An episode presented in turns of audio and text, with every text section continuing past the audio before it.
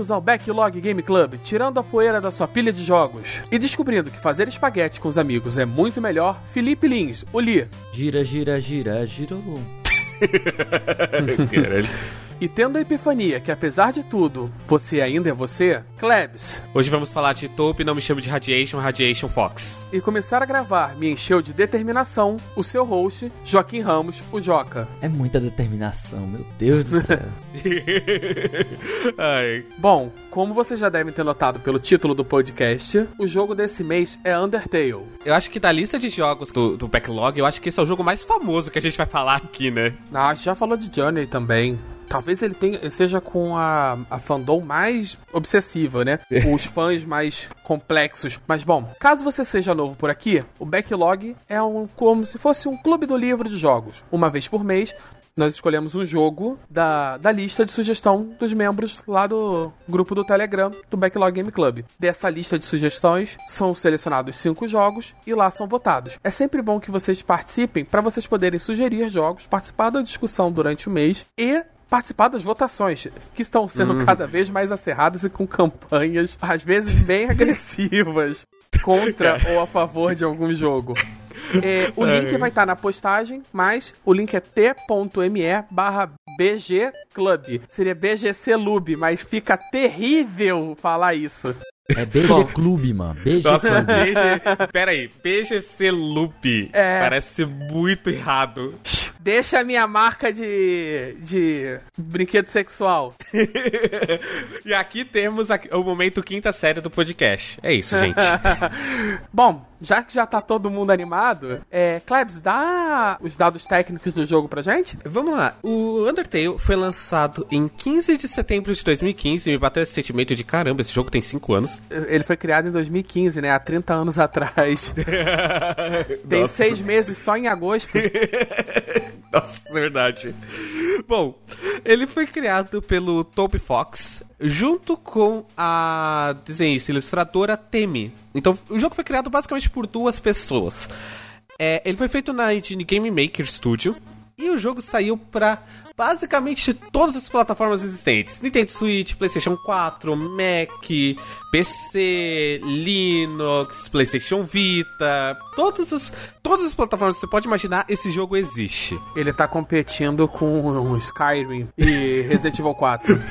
Exato. Lins, fala um pouquinho sobre o processo de desenvolvimento do jogo, sobre o próprio Toby Fox. Traz pra gente essas informações. É, na verdade, eu acho que a melhor pessoa pra falar sobre o Toby Fox per si vai ser a Klebs, porque ela acompanha o trabalho dele há mais tempo. Mas assim, de forma geral, o Toby Fox ele não era muito conhecido por fazer jogos, né? Ele era mais conhecido por fazer músicas, por fazer canções. Ele era, ele compôs muito tempo para uma webcomic chamada Hamstuck.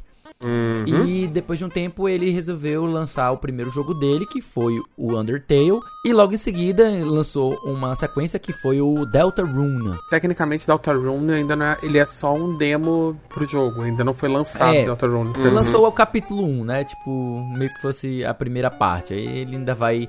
Ainda é um projeto em andamento, né? Mas bem, basicamente ele é conhecido por isso. Ele não tem, como ele tem muito pouco material de jogo, então ele não- ainda não tem de- bem definido algo que compunha um estilo pessoal dele. Mas a gente sabe que o, tanto o Undertale como o próprio Deltarune, eles fazem muita utilização de piada metalinguística e também ele gosta muito de misturar algumas coisas da cultura pop, especialmente em alguns, na criação de alguns personagens e algumas piadas que ele vai colocar dentro do humor do jogo.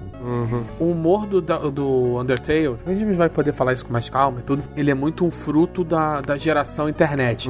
Claramente o humor da galera que cresceu dentro de, de fóruns, dentro de dashboards, de Tumblr e redes sociais. É aquela salada imensa de referências alternas. É exato. Mas, Klebs, como você tem mais contato com a trajetória do Toby Fox e todo o desenvolvimento do jogo e tal, da, com, a, com a comunidade de Homestuck também, né? Você é bastante interessado. Traz pra gente um pouquinho da, dessa, do que você conhece dele. Então, só eh, vou aproveitar e já começar corrigindo Lins, porque Undertale não é o primeiro jogo do Toby Fox. Na verdade, o primeiro trabalho dele com videogames foi uma hack de Earthbound chamada Halloween Hack. Aonde a gente vê muito do trabalho dele, desse trabalho meta, desse trabalho de referência. Hum. E é a primeira vez, inclusive, uma marca que o Toby Fox sempre tem dos trabalhos dele é a música Megalovania. Essa música tá sempre tida como uma parte do trabalho dele, ela sempre vai existir dentro do trabalho dele em diversas formas diferentes. Na hack de Earthbound, essa, essa é a primeira aparição da música Megalovania. O Toby Fox, ele é amigo do Andrew Huss, eles trabalharam juntos, o Andrew Huss é o criador da webcomic Homestuck, e você falou disso da cultura de internet, da cultura de referência, em Homestuck, ele puxou muito desse trabalho que ele trouxe para Undertale de Homestuck, porque Homestuck é uma história muito meta, é uma história com muitas referências, e ela começou como uma daquelas histórias escolha sua aventura, só que toda a internet votava para escolher sua aventura. Interessante. Então, o que acabou acontecendo é que a história virou essa salada de frutas. E aí, isso trouxe muito pro trabalho dele. E ele virou um dos musicistas mais famosos das, da cena de Homestuck. Muitas das músicas dele existem dentro da obra. Inclusive, uma que eu faço referência aqui de, de falar, e se vocês puderem procurar, é uma música muito interessante, chamada Opa Toby Style. Sim, a referência é a Psy.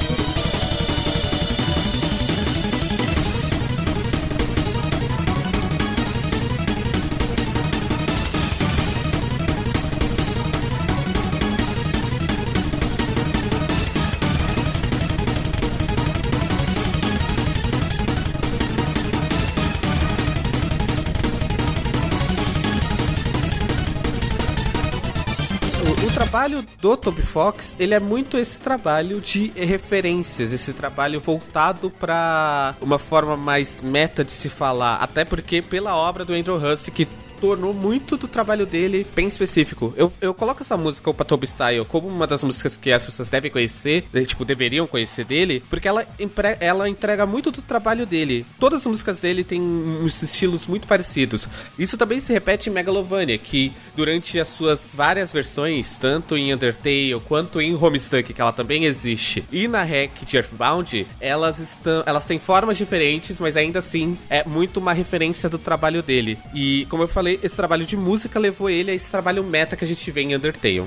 Muito bom. E voltando um pouco pro próprio Undertale, até agradeço aí, porque eu realmente não sabia que ele já tinha se metido com jogos antes. Assim, até assim a gente pode chamar que o primeiro, de fato, o primeiro produto totalmente criado por ele foi o Undertale, né? Mas Uhum. porque o outro como é que é um, um- um hack, né? Então, não sei se a gente pode chamar como uma coisa completamente nova, mas realmente o que eu conheci dele ter lançado primeiro tinha sido o Undertale, mas é muito bom essa parte de curiosidade. E a gente voltando um pouco mais pro próprio Undertale em relação às suas referências, quando o Toby ele resolveu fazê-lo, ele resolveu pegar algumas referências específicas de coisas que ele gostava e coisas e definir prioridades de coisas que ele não queria. Das coisas que ele queria, por exemplo, ele queria muito que o sistema de batalha ele fosse mais engajante, como no Super Mario RPG e na série Mario Luigi, né? Vocês conhecem a série? Uhum. Sim, Vocês sim. jogaram alguns jogos? E Eu já vi ele falando também em entrevistas e tal, que ele queria que fosse além do. de- Apesar dele gostar do, do gênero de RPG, ele gostar do Earthbound, ele queria que os combates fossem além do eu ataco e eu ataco com isso. Que houvessem opções reais dentro da, de como resolver um, um com- que o combate fosse além do, da pancada, né? Fossem Isso. opções de resolver o conflito. E não só isso, também que, acha, que houvesse uma interatividade durante o próprio a questão do ataque e a questão de outras opções também que você selecionasse. Tanto é que ele acabou colocando essas mecânicas durante o combate, seja qual tipo de, de abordagem que você vai ter, seja a violenta, seja a pacífica, você vai ter elementos de bullet hell que ele importou lá da, de séries como o Toho Project e que você precisa de desviar de, de de vários tiros e outras coisas, que é uma das características que ficou marcada no Undertale. Foi esse combate extremamente engajante. Você vê claramente como o Toby Fox é um filho do, da internet, porque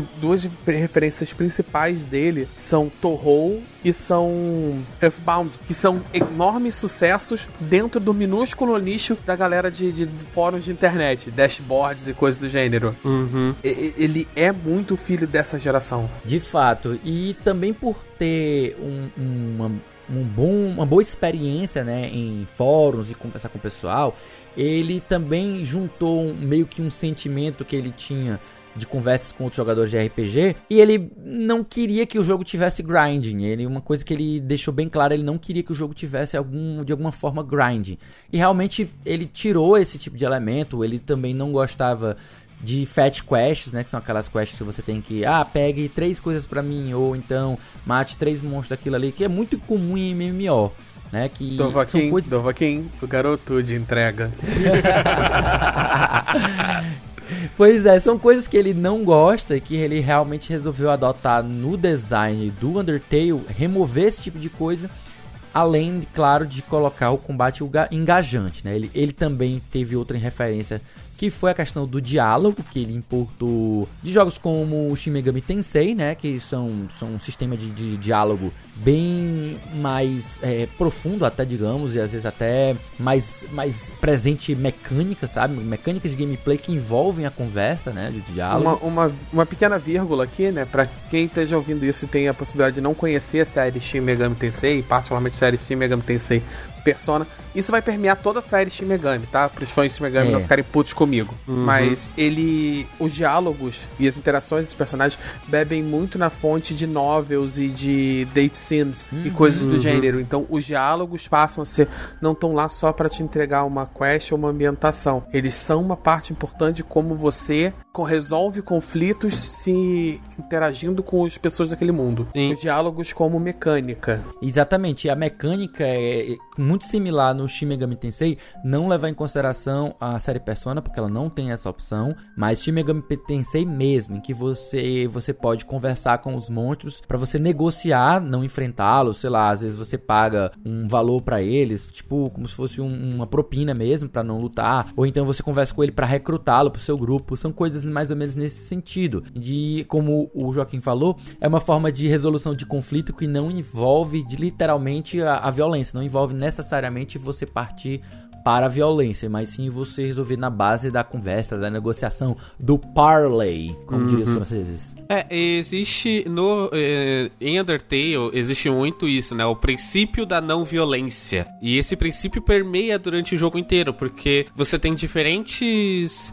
diferentes finais de jogo dependendo da forma como você aborda as situações que são te apresentadas do jogo. Isso é uma coisa que também abraça, é muito abraçada em Shin Megami Tensei, por conta dessa. os finais do jogo são relativos às suas ações dentro dele. Não é muito uma escolha, mas sim o, todo o seu desempenho durante o jogo como um todo e não apenas uma escolha de diálogo. Antes da gente entrar um pouco mais fundo na, na questão das mecânicas, a nossa experiência com o jogo, eu vou tentar definir um pouquinho o que é o jogo. Ele segue uma estrutura próxima a de um JRPG clássico, ele bebe muito no Earthbound. Vai ser impossível a gente definir o jogo aqui sem retomar as referências dele, tá? Com algumas mecânicas de diálogo, isso vai ser apresentado mais, mais à frente do jogo, quando você consegue sair da área tutorial. E dentro dos combates, junto à mecânica de, de RPG, ele tem uma mecânica de Bullet Hell bullet hell clássico de, de Torro. Você vê de cima e se move esquerda, direita, cima, baixo, em, esquivando numa torrente de objetos que enchem a tela.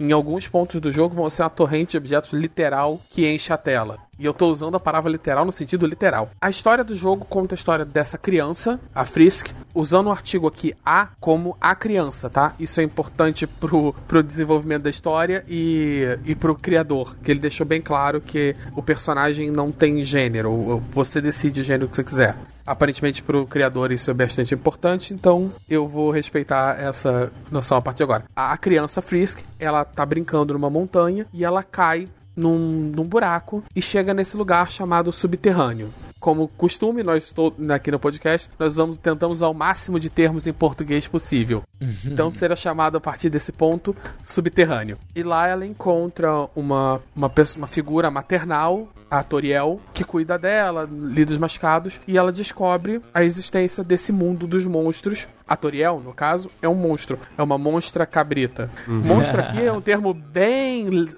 usado de maneira bem leviana, porque quase todo mundo é muito fofinho. Exato. Então, eles são monstros no sentido de não humanos. E você, posteriormente, vai descobrir a existência desse subterrâneo, de um conflito anterior entre os humanos e os monstros, em que os monstros foram banidos para esse subterrâneo e eles estão à espera de, um, de uma profecia de uma pessoa, essa pessoa, que é tratada, acho que, se não me engano, como um anjo que vem de cima. Uhum. E essa pessoa vai trazer duas opções: libertação dos monstros ou a completa aniquilação deles. E, e de modo geral, você vai se aventurando por esse mundo e esses monstros vão lidando com o fato de que você é o único humano tentando sair daquele mundo. Uhum. E a gente vai evitar entrar muito na, na história com, na história profunda do jogo, porque eu sei que os fãs e quem gosta vem, pegam muitos detalhes, fazem muita escavação dos personagens e de, de pequenos diálogos e detalhes que ficam subentendidos uhum. e muito e muita história por Wikipédia.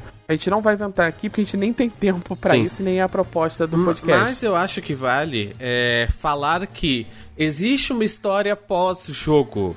Existem pequenas coisas dentro do jogo que dão a entender que existe um universo muito maior do que dentro daquele escopo que te é mostrado. Mas no momento atual é uma história bem complicada e ainda muito em cima de teorias e de especulações. É, Lins, fala um pouquinho pra gente da recepção do jogo, de quando ele saiu. Cara, uma coisa que é, é sempre muito impactante e que fica muito na memória é quando um jogo indie ele ganha tanta relevância, sabe? Quando ele. A gente viu agora mais recente o Fall Guys, a gente viu o Celeste também passando por isso. E em 2015 também não foi diferente quando a gente viu o Undertale ser extremamente bem recebido por todas as publicações. Algumas, algumas publicações mais famosas, como por exemplo GameSpot, IGN, deram 10, deram 9 pro jogo. Então são notas muito altas que chamam muito a atenção quando a gente está falando de um título menorzinho. Até hoje, por exemplo, para quem gosta de agregadores como Metacritic ou o OpenCritic, eu prefiro o OpenCritic, né? Eles têm uma média geral de 92, 93% de 100, né? Então, é uma recepção extremamente positiva. É tá entre os panteões aí de jogos com melhor recepção de todos os tempos. E é impressionante o quanto de impacto que ele teve na cultura da própria internet, né? Gerou muito meme, gerou é, vídeos, gerou brincadeiras, a galera é, fazendo paródias, fazendo, de, tendo debates e discussões, até mesmo como a gente tá tendo aqui, é, é bom a gente ter esse olhar para trás, porque como a gente não, alguns de vocês estavam, eu joguei ele agora, eu não joguei em 2015. Alguns de vocês jogaram na época que ele saiu, então puderam participar de todo esse bafafá, todo esse esse buzz que foi gerado pelo jogo. Então até, até pergunto a vocês aí como foi naquela época, porque eu não participei. Eu joguei, na verdade, eu não joguei em 2015, 2016, eu fui jogar em 2017. Já ele já era um fenômeno. Uhum. Então, assim, mas ainda assim, eu, eu sinto que tava indo pro mainstream. Ele era um fenômeno em quem era fã de jogo indie, na galera gamer. Ainda que o gamer tradicional, como a gente entende com as, nas piadas hoje, é, ele ainda torcesse bastante o nariz pelas temáticas principais de Undertale. Acho que também por conta da, do, dos gráficos, né? Porque são gráficos um pouco mais rústicos. Então eu vi muita gente dizendo que não conseguiu curtir porque achou o estilo gráfico escolhido muito cru pra, pra achar realmente é, gostoso de jogar, sabe? Eu, eu, vi, eu vi alguns comentários nesse sentido. É, eu vi muita crítica à questão ao, ao enredo, mas, mas ele ainda era um jogo que tava gerando bastante burburinho, né? Bastante o que falar, justamente por uma questão da, de uma das mecânicas essenciais dele. A gente vai, eu vou puxar mais tarde pra gente falar sobre as rotas, que era a questão dele ter uma rota pacifista. E a proposta de ter uma rota realmente pacifista. Que a maioria dos jogos se propõe a você ter um protagonista, ou geralmente um protagonista imbuído de valores morais e bom e, e bem e etc. E ele é uma pessoa boa que quer salvar o mundo e evitar que o vilão destrua a humanidade, matando em torno de um milhão e meio a três milhões de pessoas no caminho do jogo.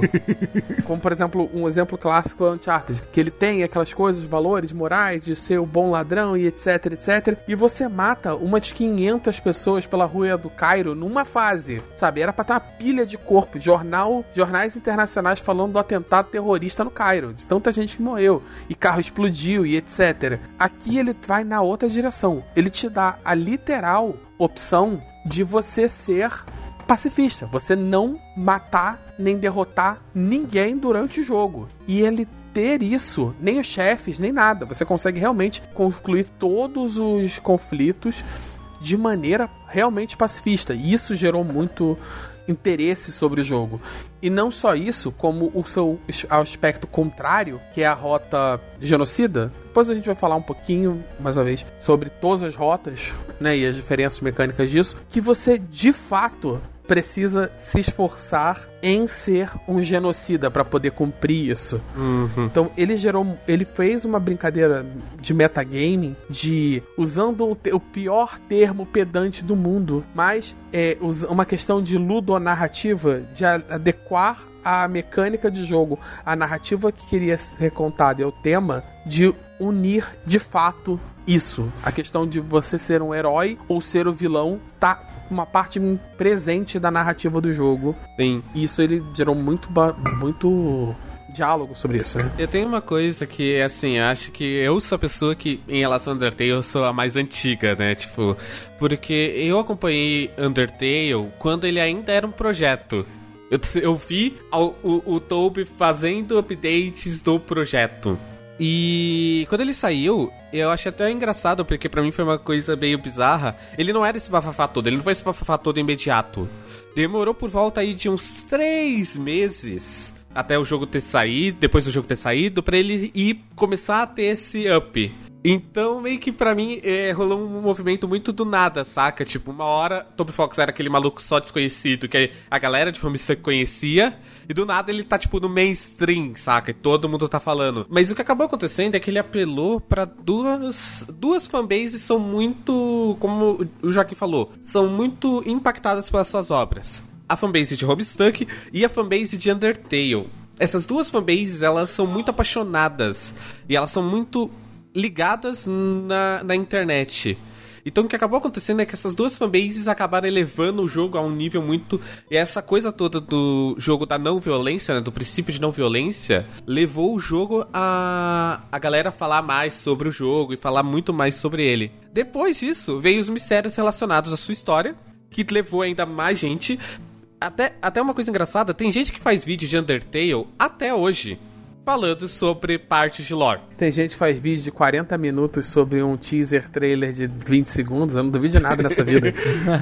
Desculpa, antes de você continuar, Klebs, tira uma dúvida para mim, hum. que me surgiu. É, ele foi parte de um financiamento, alguma coisa? Porque Sim. eu lembro de ter visto alguma coisa sobre a questão de um financiamento coletivo, de que ele teria prometido, inclusive, ter uma mecânica de date sim de fato. Uh, por aí vai. Aham, uh -huh. ele teve uma campanha de Kickstarter. A campanha foi bem sucedida para padrões, mas não foi esse. Assim, tem muitas campanhas de Kickstarter que vão pras loucuras, né? É, tipo, a, a gente teve aí Mighty Number 9, que, né, foi essa campanha que foi pra, loucura, tipo, foi em valores extraordinários. A campanha do Kickstarter do, do Undertale foi uma campanha bem mais singela. Ela teve muito mais uma. pedaços, né? Tipo, ela teve. Ela foi uma coisa que foi. conseguiu chegar, mas não foi, tipo, um valor extraordinariamente absurdo. E uma coisa interessante, um detalhe até por conta desse financiamento, é que em 2016 o jogo ele foi nomeado e ganhou um prêmio num Game Awards chamado SXSW. Ele ganhou o jogo de crowdfunding mais uh, fulfilling, é, é o, o termo que eles usam na premiação, acho que é o, o que melhor atende expectativas, algo mais nesse sentido. É, é, e, tipo, um prêmio só por ser um crowdfunding que entregou o que os, o pessoal esperava dele, sabe? Uhum. É, tanto que, assim, a coisa do, do date scene era uma coisa que já era considerada uma piada dentro das pessoas que estavam envolvidas, dentro das pessoas que estavam financiando. Então todo mundo já estava indo esperando uma piada. Foi uma coisa que a galera já estava esperando que não fosse ser cumprida, ou que se fosse ser cumprida, ia ser cumprida de uma forma não em sua totalidade. Seria mais jocosa do que de fato um, uma mecânica permanente do jogo. É, exato, exatamente. E de fato a gente teve a piada em game, né? Quando você vai para o passeio com os personagens, né? Tipo o date que você tem com os personagens, tipo com o Sans e tal. Com o Sans não, perdão. Com o. Papyrus. O, o Papyrus, isso. Quando você vai com o Papyrus, ele tem realmente. ele Você tem algumas mecânicas que parecem de Date Simulator, só que é tudo piada, né? Tipo, é, é levado na, na base do humor. Uhum. As piores as piores opções possíveis com os piores resultados possíveis. Você vai ter alguns diálogos do gênero com a Alphys também, e a, o fato da Alphys ela ser bem otaku. Uhum é, ela, ela percebe que ela está em um date, sim, é, e é maravilhoso nesse ponto. Sim, sim. É, é bem. É como eu falei, muita, muita piada metalinguística, né? Tipo, é, uhum. é, é, tirando o sarro do fato de ser um jogo. Já que você puxou isso, Lins, eu queria até fazer um ponto, aproveitar, antes da gente falar sobre as rotas per si, que é essa questão do humor do Undertale, né? Ele é um, um fruto muito cultural. Você vê que é aquela questão do, da geração que cresceu fazendo coisa pra internet, seja amador ou profissionalmente. Hum que você não tinha as amarras de um processo editorial e, pro, e, de produtor tradicional. Hoje em dia, é claro, isso mudou, porque muito da internet se profissionalizou e, já, e a internet realmente ganhou um holofote maior. Mas, principalmente ali no final dos anos 2000, início dos anos 10, você não tinha tanta amarra, sabe? Você podia fazer referência a quem você quisesse, porque você não pagava aquele direito autoral como uma obra de humor tradicional podia. Então, o humor de internet, de quem cresceu de internet, ele é muito um humor de referência, ele é um muito humor de paródia, de você usar aquelas referências em comum do seu nicho. E isso não é nem que seja tão intencional, mas é um Zeitgeist. É Infelizmente, é eu não da tenho. Época, é o espírito da época. É, é, é, o espírito da época. Não tem uma tradução precisa. Zeitgeist é mais ou menos isso é, mesmo. Pra vocês terem uma ideia desse nível de piada da internet, Homestuck é um ótimo exemplo disso. É, de trazer até novas piadas. Existe uma música de 1909 chamada I'm the Member of the Midnight Crew que é uma música bem, tipo, da época.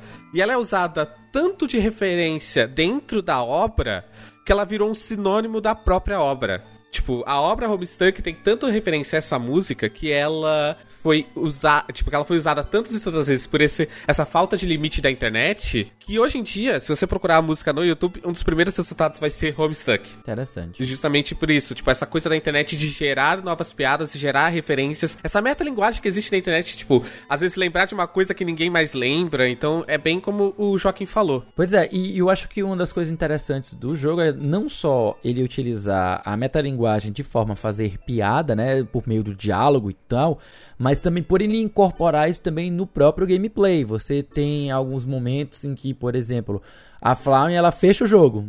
Numa luta, numa luta contra a Flaune, ela simplesmente vai e fecha o jogo na sua cara. E, tipo, como assim? Eu tenho que reiniciar o jogo? What the fuck? Não, não faz Sa sentido isso, sabe? Sabe? Uhum. sabe quem já tinha feito isso antes? Kojimão da massa. Sim, sim. O, o, Kojima, ele faz muito uso de metalinguagem também. Então, só, tipo, talvez até, eu não sei, o Toby Fox, ele tenha se inspirado no Kojima para essas ideias que ele implementou. Não, a, a gente, a gente pode evitar de falar de Kojima nesse podcast, por favor. Obrigado, boa noite, tchau. eu já joguei essa, essa isca esperando a Clé me morder. Eu nem falei Hideo Kojima, eu já joguei o Kojimão da massa. Não, mas é, mas é. Esse fato de metalinguagem, sim, é um fato que o Kojima usa, assim, é bem interessante. Outros, existem jogos de terror que também fazem a mesma ideia de desligar da crash e tal isso é muito uma coisa do computador faz mais do que os jogos de console, né? E vai ser muito aproveitado por jogos eh, desenvolvedores indie. É o fato de você poder pegar as informações do, do usuário de dentro da rede do computador. Você vai ver isso em Duck Duck Literature Club uhum. e vários outros jogos de terror aproveitam disso. De pegar informações que em teoria você não deu pro jogo. Inclusive, Quando a gente for entrar na parte de. Bom, acho que a partir daqui a gente já pode entrar com os spoilers pesados. Porque eu vou começar a puxar aqui agora a rota, é falar das rotas, e a gente vai ter, ser obrigado a discutir os finais dos jogos. Então, se você se interessou por tudo que a gente falou agora, gostou dessa, dessa cultura de internet, não tinha jogado, nunca tinha jogado jogo e ficou curioso, resolveu dar uma chance pelo que a gente falou, para e vai. Porque esse é um daqueles casos que eu, eu geralmente dou a minha opinião pessoal. Se eu acho que o spoiler vai ou não atrapalhar o jogo. Nesse caso, esse é um jogo em que a história a mecânica e a experiência se misturam muito, porque ele faz muito uso de metalinguagem e de uso das próprias mecânicas do jogo para contar a história, tanto em narrativamente quanto em sensações. Então, é, eu sugiro que pause, jogue o jogo, depois venha participar com a gente das experiências pessoais.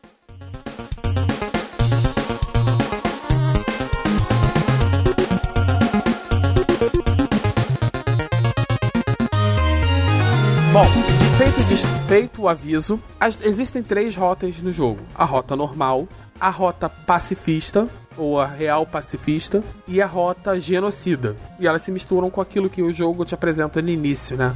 O anjo que caiu do céu. É, a questão principal é que as rotas pacifista e genocida envolvem um esforço ativo de você. Você não pode, na rota pacifista, você não pode matar ninguém, nem chefe, nem nada. E em algumas vezes vai te parecer que não tem essa opção. E a primeira vez que você tem uma quebra disso, precisa de um esforço ativo. A luta da Toriel que é o primeiro chefe do jogo, por mais que ele te dê dicas de que a Toriel não tá tentando te atacar, rola um esforço ativo seu de evitar lutar com a Toriel. Uhum. Pra... Você tem que experimentar o jogo, tentar quebrar o jogo para você descobrir que de fato esse jogo não é um jogo tradicional de RPG. E a Genocida, ela também vai te envolver uma quebra de expectativa. Porque não é matar todo mundo. É matar literalmente todo mundo. Uhum. Você tem que ficar rodando na mesma área muito tempo até terminar de matar. E os inimigos têm uma probabilidade de aparecer, um número X de inimigos na área. E quanto mais você mata, menos eles aparecem. E, e a música vai alterando. Até a hora que, se eu não me engano, a música para ou troca. Eu acho, se eu não, se eu não me engano, a música para e você começa a ficar entrando em combates onde ele fica avisando que ninguém aparece. Ah, sim. Ok, é isso. Para você perceber. E você tem que fazer isso o tempo inteiro. Uhum. Todas as áreas. É um esforço ativo. E muitas vezes o jogo vai te fazer se sentir mal por uhum. isso. E é essa é a parte interessante. Você tem que estar realmente comprometido com a sua escolha. Sim, é uma coisa até engraçada, porque você falou do da rota pacifista, né? Na rota. Nas rotas normais é só, tipo, para você atacar é um, é um botão. Você clica clica um botão, ele ataca. Pronto, acabou, é isso. Já para você não fazer a pessoa brigar com você, para você, tipo, terminar a luta sem matar alguém, você precisa entrar em alguns menus, você precisa olhar o que a pessoa tá fazendo, às vezes que aparência ela tem. É, é, são Cada personagem tem suas regras. E aí você tem que entender essas regras e agindo de acordo. E isso que é uma parte interessante do jogo, né? Você falou também da rota genocida, e na rota genocida, às vezes até mesmo você tem que ir atrás de alguns NPCs pra ir matar eles. É, você tem às vezes que sair fora do seu caminho para encontrar certos NPCs. As duas experiências, tanto a genocida quanto a, a tropa pacifista, elas são rotas bem complicadas, mas que geram dois tipos de jogos completamente diferentes.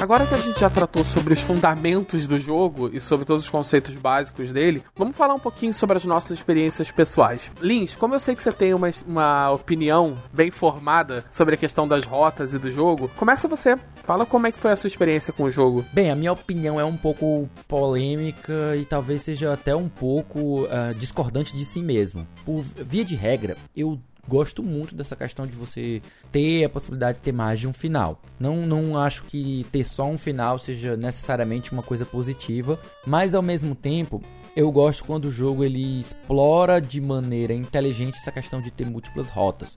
Eu vou aqui citar, por exemplo, um jogo que é um dos meus xodós que usa isso, que é o Zero Escape. Uh, é uma série de alguma trilogia.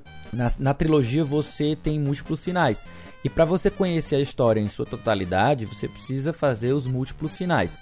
Isso vai envolver em alguns dos jogos, não todos, que você precise revisitar algumas sessões que você já passou para que você possa escolher um, uma rota diferente e daí você vai mudando. Obviamente o jogo vai te oferecer algumas ferramentas, como por exemplo um fast forward, alguma coisa assim, que é para você não ter que ficar lendo tudo de novo e ele passar rapidamente o, o, conteúdo.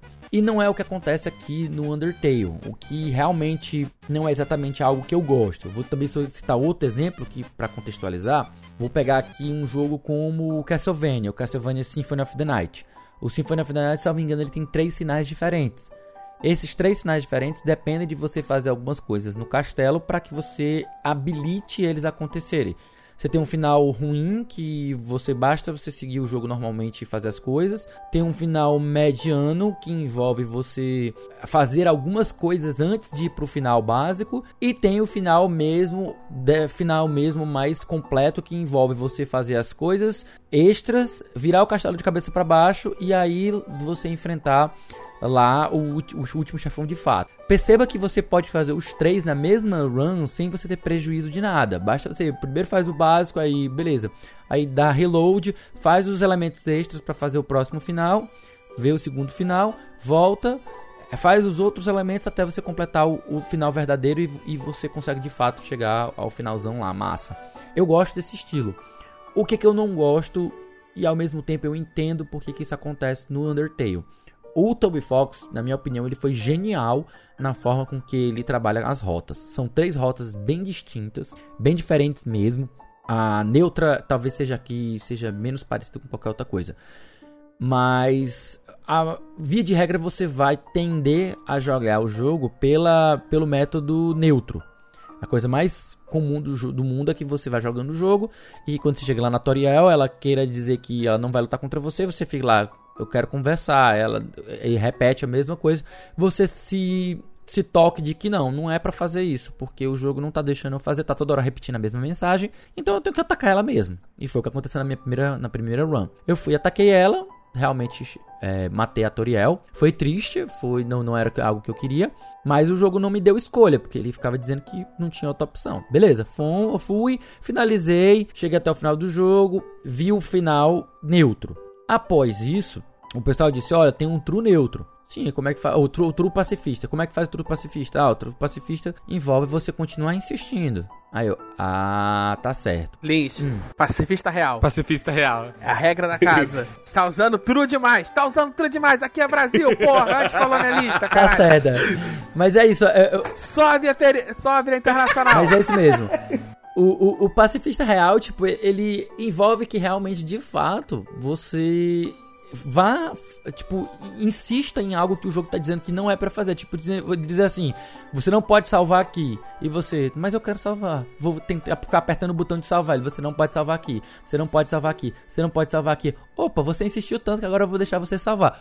Cara, é ao mesmo tempo genial, mas ao mesmo tempo também ele, ele é fora do que você imaginaria. Tipo, você tem que subverter deliberadamente, então não é uma coisa que você vai, ah, eu vou experimentar esse aqui, esse conteúdo. E uma vez que você passa da Toriel, não tem como você voltar e, e refazer. Só quando você descobre lá no final que você precisaria fazer novamente sem matar ninguém.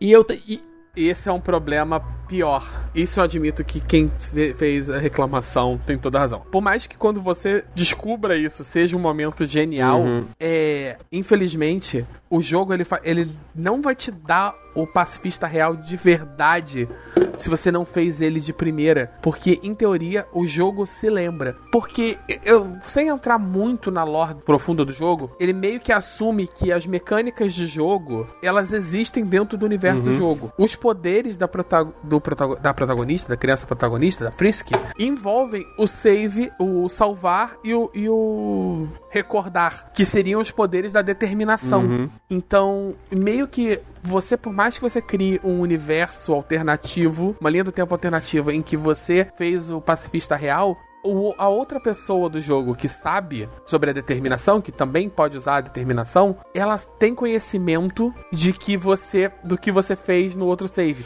O Sim. jogo usa o teu save contra você. E ele faz uma. O momento é maravilhoso quando você descobre que ele jogou na tua cara. Mas meio que é uma sensação de incompleta. Eu vou. Depois eu vou, vou retornar a palavra, Lynch, mas só puxando. Que eu, eu já sabia que dava pra fazer o jogo. Eu fui jogar o jogo porque eu já sabia que dava pra fazer ele sem matar ninguém. Então eu tive o esforço de não matar a Toriel porque eu sabia que dava pra ser feito. Mas pode retornar. É. Pois é, mas assim, você sabia porque você já, por meio de conversas, por meio da internet, você já sabia isso. Eu não sinto, eu não achei durante o meu gameplay que o jogo ele daria condições intuitivas da pessoa chegar a essa conclusão, sabe? Meio que parece que foi feito um jogo algo similar ao Fez, que uma vez eu tava conversando com um amigo, que o Fez ele tem algumas da- das do- dos itens que você precisa achar, do, dos cubos, que eles foram feitos para que você eh, discuta com a comunidade na internet, para que coletivamente o pessoal consiga chegar na resposta correta. Me parece que o Toby também quis usar essa questão da mecânica coletiva, de comunidade, para que você pudesse, cobrindo, discutindo com outras pessoas, chegar a esses elementos que estão faltando. Então, hoje, que a gente pegando agora em 2020 para jogar, meio que já tem um, um- um- Todo mundo já sabe, é uma coisa que já é conhecimento geral.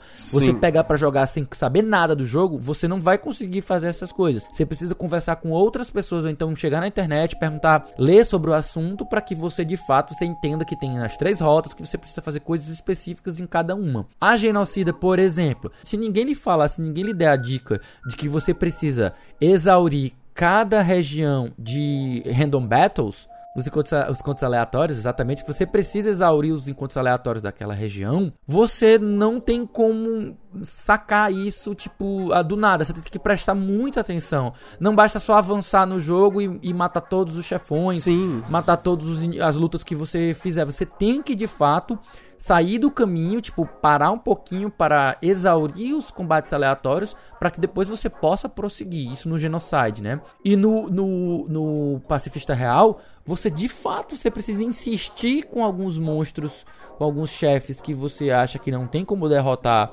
na conversa, até você conseguir de fato conseguir vencer deles. Aí meio que depois que você faz o primeiro, que é, pra- na minha opinião, a Toriel é a primeira barreira, depois que você passa da Toriel, ah, todos os outros então devem ter uma maneira. Então é- é- fica mais descobrir como fazer do que será que eu tenho que fazer, sabe? Aquela coisa que parece que é tutorial, mas na verdade não é, você pode fazer diferente. Sim, eu só eu vou falar aqui uma coisa que eu acho genial, que o nome da personagem é Toriel, e ela é meio que a sua, ela é o seu tutorial do jogo. Eu acho isso muito maravilhoso. Tutorial. É, tutorial. Mas é, uma coisa que você falou disso é que pra mim, pelo menos a Toriel, ela é pra ser essa barreira, ela é pra você se sentir mal, de, pra, pra você matar ela, é, ela foi feita pra isso. Mas o jogo assume também, eu acho, que o jogo assume que você tá na cultura de internet. Você tem vai procurar na internet, você vai conversar com pessoas sobre esse jogo. Saca? Eu sinto muito nele isso, tipo, que as pessoas iriam conversar. Ele, ele, ele, ele assume que pessoas vão conversar sobre ele na internet, portanto, essas pessoas. Você vai descobrindo coisas a partir da descoberta de outras pessoas. O que não diminui uma falha de, algumas falhas de design dele de nenhuma forma. Mas eu acho que ameniza elas. Tipo. De fato. É uma falha de design, de fato, mas é porque a- ele não esperava esse escopo todo, a explosão do jogo. Ele foi um jogo de nicho, ele foi feito pensado por uma galera de. os fãs de Homestuck, né? Aquela galera de Sim. fora, aquela galera de Tumblr. Aquela galera que passa o E- dia discutindo me- eh, o assunto no Reddit. É, o, a galera do Earth, de Modern de Earthbound, sabe? Que fica cozinhando um jogo eternamente pra tentar descobrir cada minúcia da parada. Então, eu entendo, a linguagem tá. vo- eu- não é uma. Não é uma, um passando de pano, não. É uma falha de design. Todo jogo, toda obra deveria ser universal. Se você faz uma obra de nicho, por mais que eu entenda a sua, sua escolha, eu não concordo com ela. Você está assumindo um erro. É, e aí entra também aquela questão, aquele debate que algumas pessoas acham que não, que nem toda obra deve ser universal e que tem coisas que simplesmente não foram feitas pra você e tudo bem, você entende que é, o mundo é assim, algumas coisas são feitas especificamente para um público-alvo e você que não faz parte dele, ah, azar o seu, né? é, é questão de filosofia. Mas assim, eu ainda acho perdoável essa questão do jogo, esse aspecto do jogo, por conta da duração dele. Ele não chega a ser um jogo que vai te exigir 20 horas, 30 horas para finalizar, para depois você ter que ir de novo mais 20 e 30 horas numa nova run. Ele, felizmente, ele é um jogo curto, você finaliza em 6 a 8 horas na primeira run. Se você não souber o que fazer direitinho, faz a neutra. E depois, para você refazer uma segunda, uma segunda run, ou seja, a, ou um segundo corre, né? o segundo, seja o pacifista real, ou seja o genocida, você já tem uma facilidade maior porque você vai já vai pular a maioria dos, das conversas porque elas são repetidas e também você já sabe como solucionar as, os quebra-cabeças, já sabe como resolver os combates você já, já finalizou de uma maneira, mas ainda assim ainda vai exigir esforço, que é a questão de no genocida você exaurir os combates aleatórios, no pacifista real você tentar descobrir como é que ganha de determinado chefão sem você levar no combate e tudo mais. Então tem essa questão que vai alongando o gameplay. Felizmente ele é curto e permite que você rejogue de maneira mais rápida e isso não é ruim, na minha opinião. Uhum. Eu acho que o grande ponto é, é, que a gente pode tirar disso, pelo menos na minha experiência, eu já era uma pessoa meio que voltada para essa cultura de internet, de debate de internet.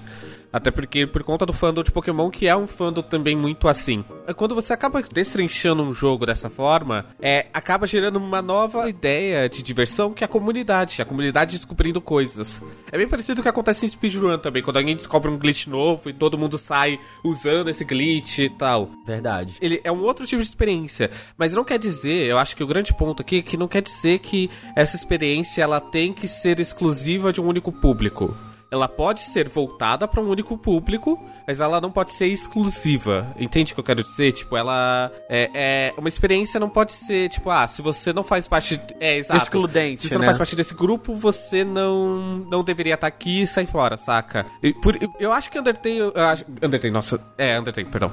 Eu acho que Undertale, eu tô confundindo na minha cabeça, eu tô colocando Undertale e Offbound na mesma caixa e não tá dando certo. Ah, corta não, Klebs. Oh, corta não, Slins. Deixa. Essa você deixa. eu tô colocando essa mesma caixa, tá foda. Vai. Mas, é, o, é, o Undertale, você tem. Eu acho que ele foi. Acho que por ele ser sido muito simples também para começar a jogar. Ele é uma ideia muito simples para começar. É, acho que é por isso que ele atraiu tantas pessoas, né? Hoje em dia você vê que ele tá aí, tipo, tem roupinha do Sans no Smash Bros, cara. Ele atingiu escopos inacreditáveis. Verdade. E assim, eu não acho ele tão inacessível ou tão dependente dessa questão da cultura da internet. É lógico que você vai precisar, porque enfim, não tem como. É aquela coisa, você não tem como, de forma intuitiva, deduzir tudo. Mas, por exemplo, eu tô querendo fazer muito que a minha irmã jogue, e obviamente ela não tem muito, muita bagagem de jogo, ela não vai aprender essas coisas, não vai. Ela vai parar nessas barreiras, né? Ela vai enfrentar essas barreiras.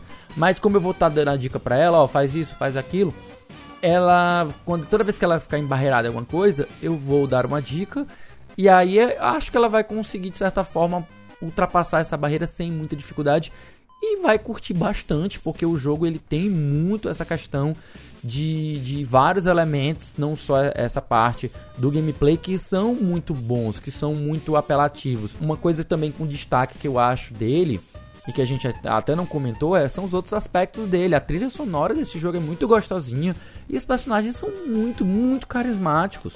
Você pegar, por exemplo, a Toriel e a Flor, você tem muita, elas têm muita personalidade, sabe? E todo mundo no restante do jogo, você meio que tem como ter essa dinâmica de vai ser seu amigo ou vai ser seu inimigo. E, e, meio que o jogo vai desenvolvendo esses poucos personagens para ter uma personalidade bem definida, bem envolvente. Eles têm preocupações, eles têm trejeitos tal. Eu acho isso muito muito é, bom pro jogo, enriquece muito o jogo, sem depender de fato dessa questão da cultura da internet, né? Uhum. Bom, vou aproveitar aqui. Klebs, como é que foi a sua experiência do jogo? Você, de todos nós, foi que começou primeiro, né? Que jogou antes de todo mundo, então fala como é que foi a sua experiência. É, então, para mim, eu tive algo. Eu vou dizer aqui que na verdade eu não tive uma experiência com o jogo, eu tive algumas experiências com o jogo.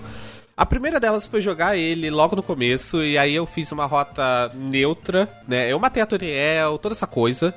É, e depois disso, eu comecei a ver a internet. A internet começou a falar disso, youtubers brasileiros e youtubers internacionais começaram a falar do jogo. E aí eu fui descobrindo que tinha uma rota pacifista, tipo, true pacifista sem matar a Toriel, como fazê-la. E é, eu comecei a me dedicar ao jogo a certo ponto.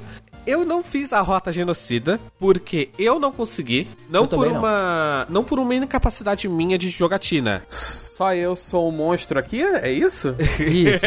Você é um monstro sem coração. Exato, porque é- quando acontece, quando acontece uma das mortes de algum, um dos personagens que eu, já, eu era muito ligado a ele, é. Pode falar, eu- pode falar. Já falou que a partir de agora. Ah, o Papyrus. É, o Papyrus. Quando, eu quando aconteceu a morte do Papyrus, eu me senti muito mal, aí eu desliguei e eu não consegui continuar. Olha, eu admito que quando eu tive que matar o boneco de neve, uma coisa dentro de mim quebrou. Cara, o boneco de neve é triste. o boneco de neve deu remorso pra cacete, mas eu conto isso na minha. na- quando eu falo da minha experiência. Mas é. Mas o ponto todo é que depois disso. Eu me voltei muito à comunidade. Eu passei muito tempo na. Hoje em dia nem tanto, mas eu passei muito tempo na comunidade destrinchando e procurando os mistérios, cara. Eu era aquela pessoa que ia dentro dos arquivos do jogo pra modificar algumas coisas dentro dos arquivos do jogo pra poder criar certos eventos. Hacker. Hackerman, não. Mas é, mas o ponto é, eu, eu fui muito pesquisando a história do jogo e me fez gostar muito desse tipo de obra metalinguagem, saca? Eu já gostava bastante da obra metalinguagem por conta de Homestuck e me fez apreciar ainda mais. Eu confesso que hoje em dia eu tenho um certo. uma certa coisa hipster em mim, saca? Eu tenho uma coisa meio tipo. Eu gostava antes de ser cool, né? Antes de ser legal. Exato, eu tinha uma coisa meio tipo, ah, eu gostava antes de ser cool, antes de ser. Antes de todo mundo conhecer, saca? Eu tenho essa ah, coisa. cara, eu, eu não tenho isso. Eu até conheci, por exemplo, o Jojo's Bizarre Adventure antes de explodir, mas hoje. É, hoje em dia nem tanto, hoje em dia nem tanto. É só não, mas, mas mesmo quando explodiu eu achei massa. Eu queria era isso mesmo. Sim, sim. Tem coisas que eu tenho esse sentimento, outras nem tanto. Bom, agora eu vou falar da minha experiência. Eu quero começar com um pequeno, um pequeno caso anedótico, que é da minha experiência, que não foi quando eu joguei, mas posteriormente. A minha sobrinha, filha do meu irmão gêmeo, eh, Vai aí, pra quem não me conhece de outros podcasts, ou quem não me conhece uma pessoa, eu tenho um irmão gêmeo, que ele já tem dois filhos. A minha sobrinha mais velha, ela, como toda criança da idade dela, ela é muito fã de youtuber. E foi na época que os youtubers explodiram com Undertale. E ela ficou viciada. Então eu joguei um bom pedaço do jogo, rejoguei um bom pedaço do jogo, jogando e traduzindo pra ela. Porque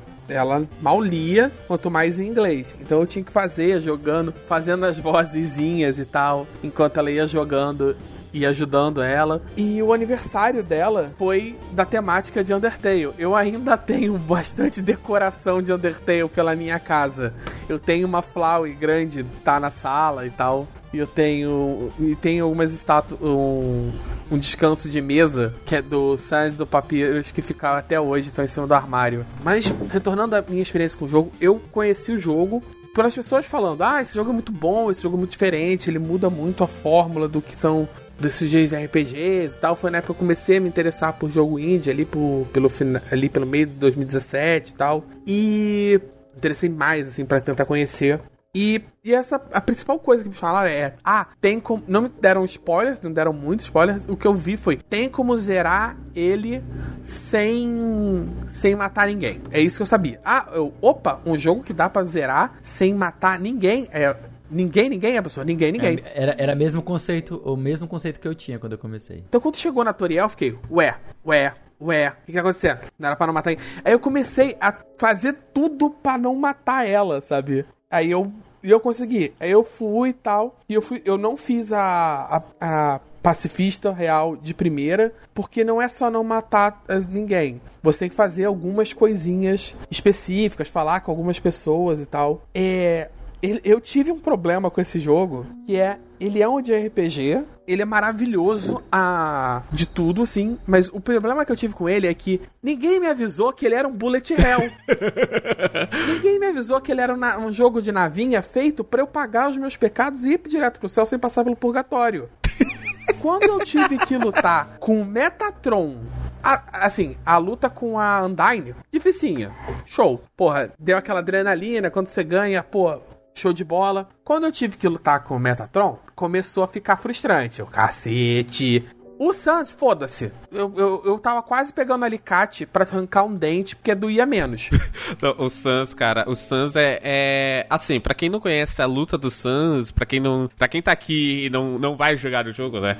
A luta dele, ele já começa, ele já começa com uma coisa meio metalinguagem, porque ele já começa com o pior ataque que ele o melhor ataque que ele pode te dar. Tipo, o ataque mais forte que ele pode te dar. Então, basicamente, você já começa e você já tipo morreu em dois segundos. É, cara, e é uma luta difícil e tal. E o chefão, o, o- a luta final também são lutas difíceis. Aí depois eu fui procurar pra saber que tinha a pacifista real e fui fazer. Aí eu fiz com, com guiazinho e tudo. E depois, quando eu fui fazer. O, aí depois eu já tinha feito tudo. Eu falei assim: não, agora eu já tava interessado, já tinha sido comprado pelas músicas, pelos personagens. Que vai- vale lembrar, como o Lins bem citou, a, a trilha sonora é maravilhosa. A Klebs também citou que o Toby ele começou fazendo música, né? Ele era músico antes de ser design de jogos. E então a música é muito boa. A, a música Megalovania, que é a mais famosa. É uma música maravilhosa, mesmo sem contexto nenhum. Você pegar pra ouvir a Megalovania, ela é uma excelente música.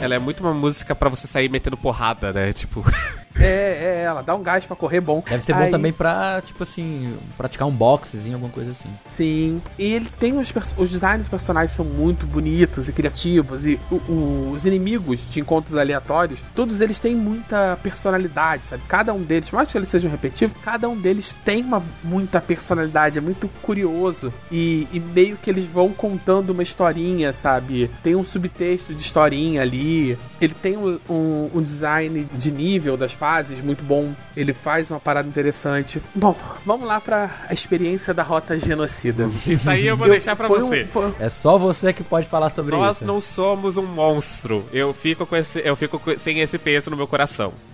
eu fiz, digamos assim, três. Eu zerei esse jogo três vezes e meia, pra dizer. Porque eu cheguei na genocida, eu é, tá igual a normal. Aí depois que eu fui saber desse lance. O jogo realmente quer que você se tenha um esforço, porque ele não foi projetado pra você jogar ele do modo de um G, de um de RPG normal. Se você matar tudo, você fica muito forte, muito rápido. Você fica logo dando muito dano, você fica logo com uma vida muito alta e você realmente vai ter pouco desafio tirando um ou outro chefe.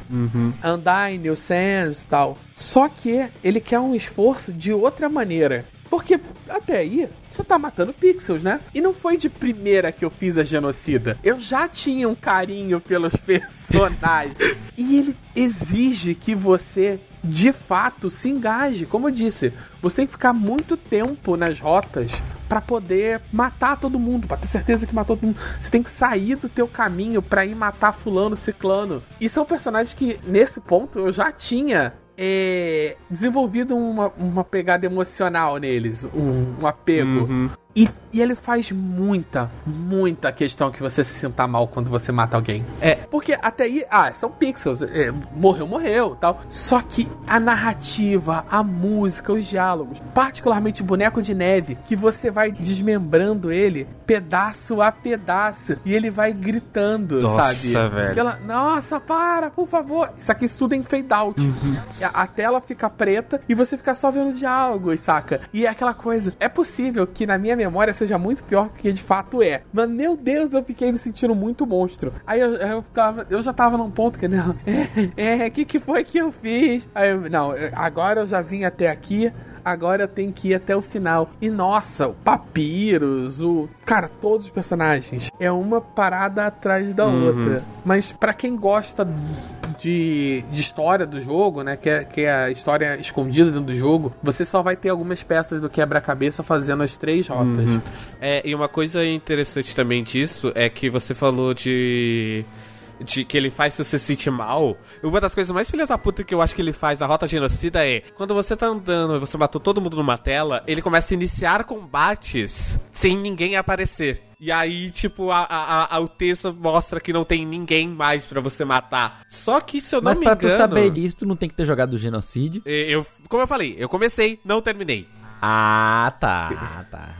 Eu nem comecei. Ao saber que eu ia ter que matar todas essas pessoas maravilhosas, eu decidi que não, não, Enfim, não, não Mas o, o, o ponto também disso é que ele faz isso e, se eu não me engano, ele também aumenta a taxa com a qual você entra em combate quando você matou todo mundo. Sim, aumenta. E se pode ser a minha impressão pessoal, eu não tenho dados disso, tá? E eu acho que a cada área, quando você limpa uma área, a taxa aumenta potencialmente, sabe?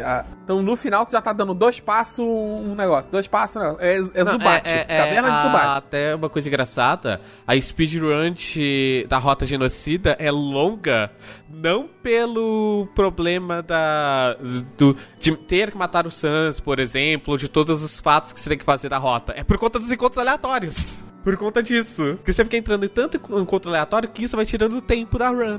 Ah, uma, uma boa referência. A gente agora, eu tava até revendo aqui um vídeo da luta da, do Sans na genocida. Provavelmente deve ter sido mais doloroso para mim do que quando eu quebrei a perna. Não, pelo, não tanto pelo Sans, porque no fim das contas eu já tava com ódio do Sans, porque a luta é um porre. Uhum. Mas ele faz um bom uso de, de, de mecânicas de, de cor e tal para fazer a, as partes de, de bullet hell do jogo. De gravidade, ele usa muito uma mecânica de gravidade de maneira criativa. É uma referência, não é uma referência, né? Porque eu não acho que seja intencional, mas talvez para quem tem ouvido. Eu gosto muito de como ele constrói os personagens numa linha meio Steven Universo, hum. que mesmo todos os, todos os personagens eles são feitos para serem gostáveis, mesmo os vilões. Sim. Tirando a Flowey, você consegue, mesmo a Flowey, a Flowey se você faz é, você, você adora o jeito é... que ela é pau no cu, né? É um, ela, ela, ela é o pau no cu de um jeito diferente. É o jeito que ela me tortura diferente. é...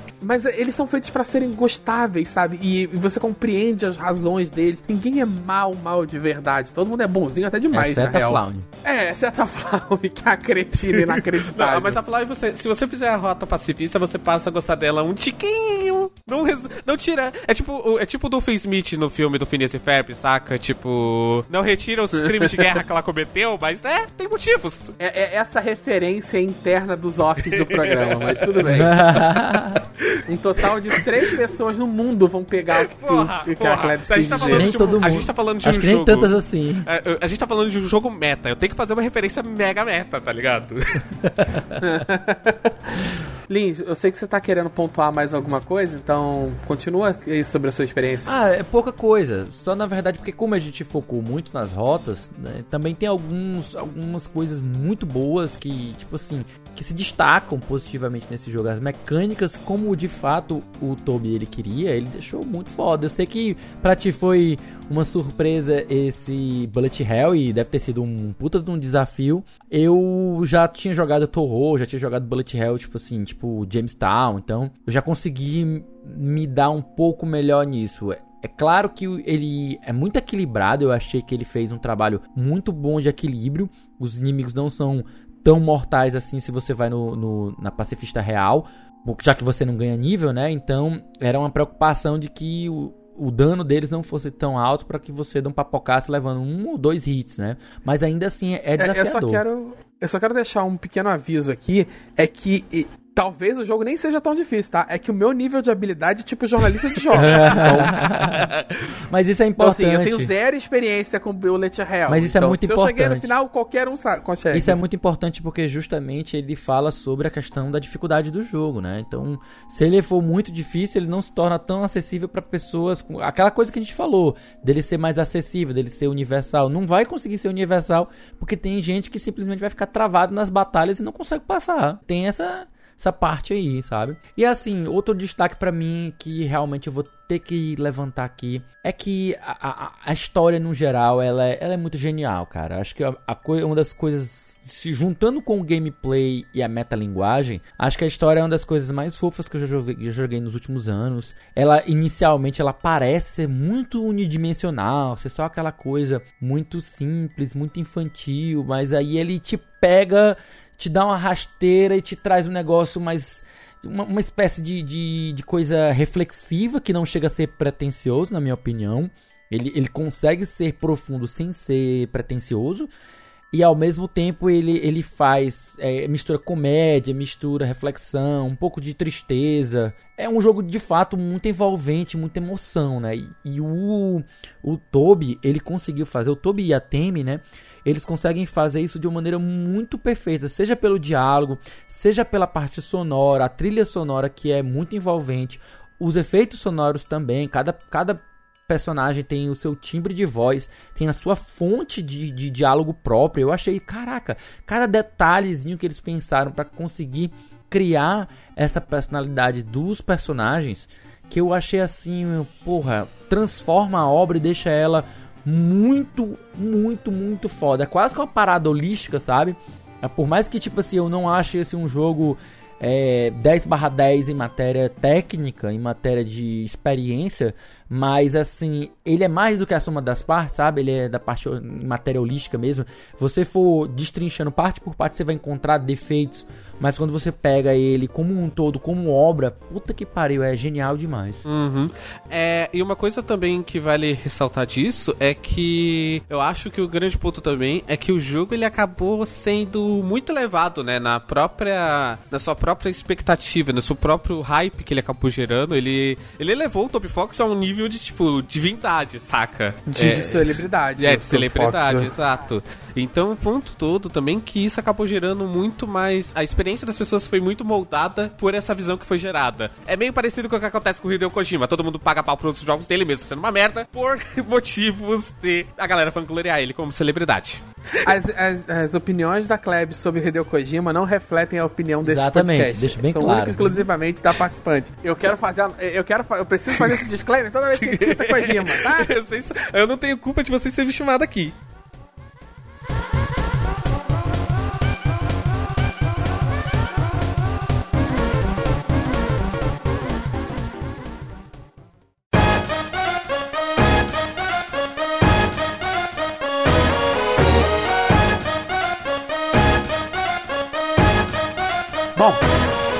aqui. vamos às conclusões do nosso podcast. A gente tem aqui como costume, a gente não dá nota para os jogos. Acho que a gente a nossa experiência é mais importante do que uma escala de 0 a 10 ou de 0 a 100, mas a gente costuma a tentar sintetizar as experiências de cada um com uma uma frase única, como se fosse um, uma frase do Backlog Club que fosse pro, pro rodapé de um jogo, que estaria na capa do jogo. Uhum. É, Kleb, você quer tentar começar arriscando? Uh, eu acho que ele é um jogo necessário para o estilo porque ele tipo para essa estrutura meta. Ele é um jogo legal de ser estudado. Eu, eu, se eu fosse colocar esse online, eu acho que ele é um jogo que se você gosta de histórias meta, você quer jogar esse jogo. OK. Lins, você tem alguma ideia, alguma coisa para acrescentar, alguma direção? É muito difícil você conseguir reduzir essa experiência a uma, uma frase, sabe? Mas é, é mais somente o que, eu, o que eu terminei lá falando isso é justamente é um jogo que ele é mais do que a soma das suas partes. Ele é genial dessa maneira. Desculpa, Kevin, sem querer abandonar essa ideia, mas eu acho que eu vou acrescentar uma coisa na do Lynch. Eu acho que ele é melhor que a soma das partes e, e no final ele é uma experiência que te deixa quentinho por dentro. Hum, é, eu, eu, concordo, eu concordo totalmente. Acho que a gente pode fechar com essa uhum. frase? É tipo, é tipo uma torta de canela. Quê? É, gente, isso seria claramente um diálogo que estaria em Undertale. E com isso nós vamos encerrando o nosso podcast desse mês. O jogo do mês que vem, para quem quiser continuar e participar, é Codelca. Nós continuamos na nossa, na nossa peregrinação para tentar chegar a ficar em dia com os meses das votações, botando a lista. Mas, continuando, antes de, de, de despedir, é, Lins, onde é que as pessoas podem encontrar você? Cara, vocês me encontram tanto no Twitter como arroba o Lee, também no Instagram mesmo arroba, como também toda semana eu tô fazendo um boletim de notícias chamado A Semana em Jogo pelo jornal O Povo Online. Klebs, agora você, né, que agora tá com um monte de programação, tá com a agenda aí de celebridade. Celebridade. Aon- Aonde as pessoas podem é, encontrar você com frequência agora? Vamos lá, primeiro pros lugares onde eu estou. É, eu faço parte da Câmara Obscura RPG, que é um canal do YouTube de, de RPG de jogos de gênero, onde a gente joga jogos de terror, horror, mistério, investigação, cutulo, hentai, essas coisas. E, desculpa, eu não consigo, eu não consigo. Toda vez que eu penso em Cthulhu, minha mente automaticamente pensa em hentai. Mas, também, além disso, eu também é, faço parte do podcast O Que Eu Perdi, que é um podcast onde a gente fala sobre anos 80 e 90, com a uma diferença que é, eu estou dando a minha visão de primeira vez assistindo aquelas mídias. Inclusive, a gente já tá com mais ou menos três. Provavelmente, quando esse podcast sair, vai ter três, quatro episódios. A gente ainda tá vendo. Mas os episódios são bem engraçadinhos, são bem legais. Tem sempre alguns cortes, porque a gente nunca mantém a conversa. A gente sempre vai pro off-topic. E também, além disso, é... eu também tô começando a editar podcasts e vídeos eh, vídeos de YouTube. Se vocês quiserem me procurar para isso, para freelas de edição, vocês podem me encontrar no meu Twitter como arroba kleb781. Pode vir na DM, pode vir falar comigo também, ou só me seguir no Twitter também, né? Tamo aí pra isso. Onde eu falo mal do Kojima. E bom, além de me encontrar aqui todo mês, vocês podem me ver praticamente toda semana no podcast Zoneando do Zona E, onde eu tô lá falando sobre quadrinhos, videogames, nerdices em geral. E, bom, é isso. Até mês que vem com Codelca. Um abraço e até mais. Tchau, Tchau, gente!